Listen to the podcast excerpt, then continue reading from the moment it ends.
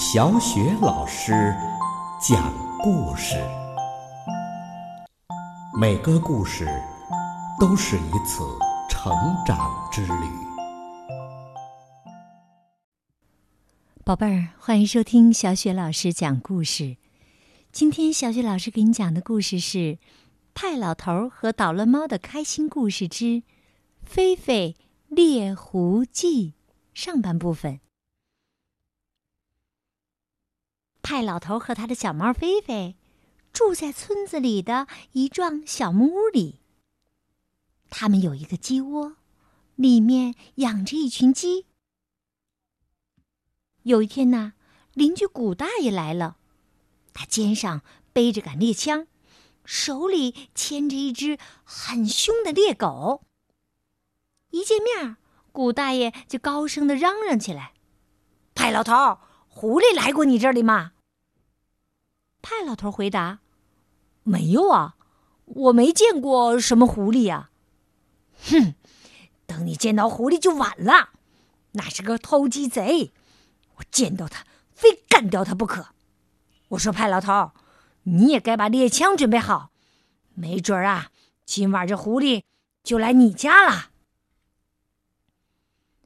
看着古大爷的背影，派老头自言自语的说。他说：“狐狸今晚要来咱们家，那最好还是把鸡窝门给锁起来吧，是不是啊，菲菲？”菲菲刚才看见古大爷那条凶巴巴的猎狗，吓得噌的就跳到了派老头的帽子上。我看应该把古大爷给锁起来，我才不相信带着猎枪的老头呢。派老头听了，哈哈大笑起来。哈哈，你不喜欢古大爷打狐狸吗？要是狐狸把母鸡都吃了，可怎么办呢？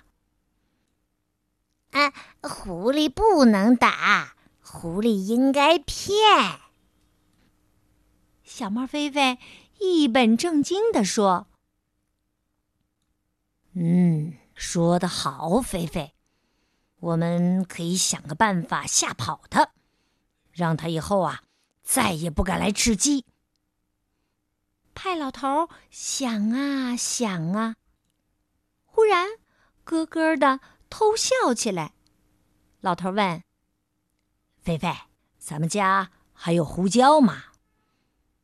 几公斤的胡椒总还是有的吧？”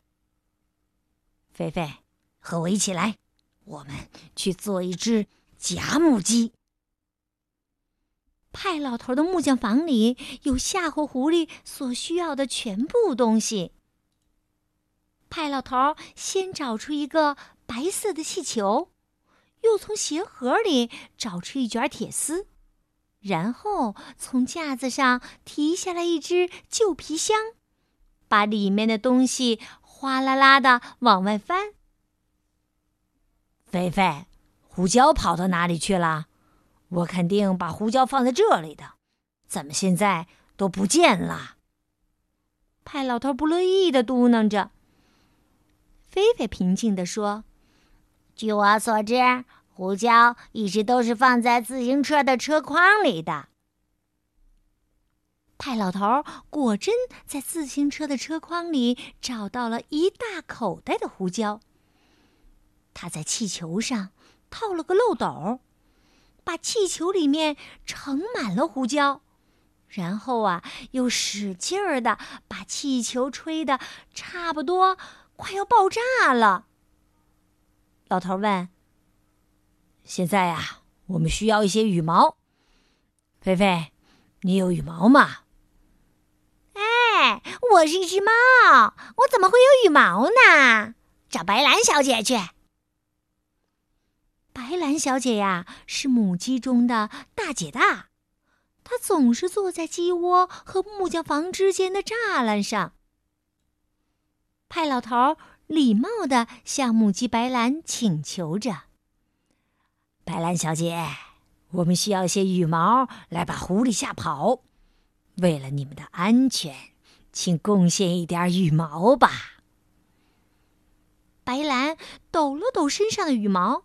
转身回了鸡窝，和一群母鸡叽叽喳喳的商量起来。派老头在吹鼓了的气球周围绕铁丝，一会儿啊，这只鸡的脖子和脚也成型了。终于，白兰小姐提着一口袋的羽毛从鸡窝里走出来了。白兰小姐认真的说：“用完了，记得还给我们呢。”老头和菲菲把鸡毛一片片的贴到气球上。现在呀，这只气球母鸡看起来和真的一模一样呢。小猫问：“好漂亮的母鸡呀，我们拿它做什么呢？”这是我们为狐狸准备的晚餐。派老头得意地说。今天晚上，狐狸来到咱家院子的时候，就会看到这只气球母鸡。它一定会扑过去，嗷一口咬住。这时候呢，气球嘣就爆炸了，狐狸的鼻子和嘴里吸的全是胡椒。哈哈哈！估计呀，狐狸这辈子都不想再看见一只鸡啦。哗啦啦！母鸡们一起为派老头鼓掌。小猫骄傲地站在派老头的身边。派老头和小猫把气球母鸡放到院子当中，他们俩站在一边欣赏着。菲菲说：“哎呀，多好看的鸡呀！哎啊，不过光这样就够了吗？”要不要顺便来点鞭炮，让狐狸明白它有多不受欢迎？小猫小心的提议着：“呃，放鞭炮呢是个好主意。万一呃这是一只理解差的狐狸呢？我们需要加强效果来让它明白。”派老头和小猫回到木匠房。老头又开始翻箱倒柜的找鞭炮。哎呀，这鞭炮哪里去了？昨天我还在这些放颜料的盒子里看到了呢。据我所知啊，鞭炮从来都是放在门口架子上的帽子盒里的。小猫耐心地说：“真的吗？”派老头嘟囔着打开帽子盒。嘿，鞭炮啊，果真就在里面。他抓出一大把各种各样的鞭炮，还有导火索，塞进了自己的口袋里。派老头和菲菲回到院子里，在院子所有的角落里都放上了鞭炮。派老头用一根导火索把鞭炮连起来。将导火索牵到了卧室里。好了，这足够把一只狐狸吓得以后啊，永远也不敢吃鸡啦。派老头满意的说：“等我们听到气球母鸡的爆炸声，就点燃导火索，鞭炮就会响起来。这样大的动静，要是不能把狐狸给吓坏的话。”那我可真不知道，这是只什么狐狸了。小猫看着放在地上的导火索，过了一会儿，开口了：“我可听说，狐狸有时候是很笨的。我真担心，就是放鞭炮，它也不明白。